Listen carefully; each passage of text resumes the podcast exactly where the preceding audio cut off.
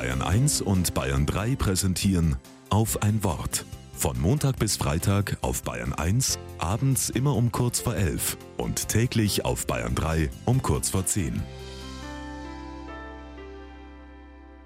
Mit Clemens Geiger.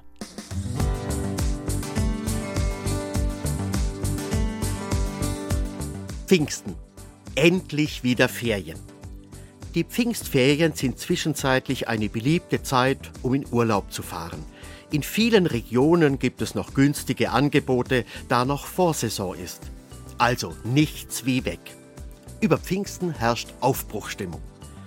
Die Staumeldungen auf den Autobahnen erzählen davon. Pfingsten bringt Menschen in Bewegung. Heute allerdings anders, als es ursprünglich der Fall war. Vor über 2000 Jahren ging es nicht um Reisen, Urlaub, langes Wochenende, sondern darum, dass Menschen vom Geist Gottes erfüllt wurden.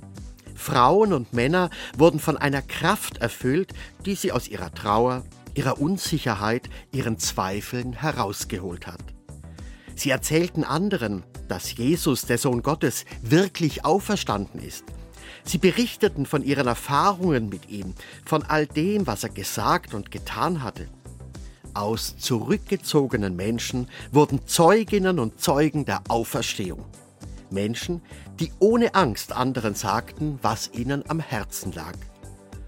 Und diese Botschaft zog Kreise über die ganze Welt. Und sie tut es noch heute. Überall, wo Menschen sich für das Gute in der Welt einsetzen Hoffnung verbreiten und Mut machen, wirkt dieser Pfingstgeist Gottes.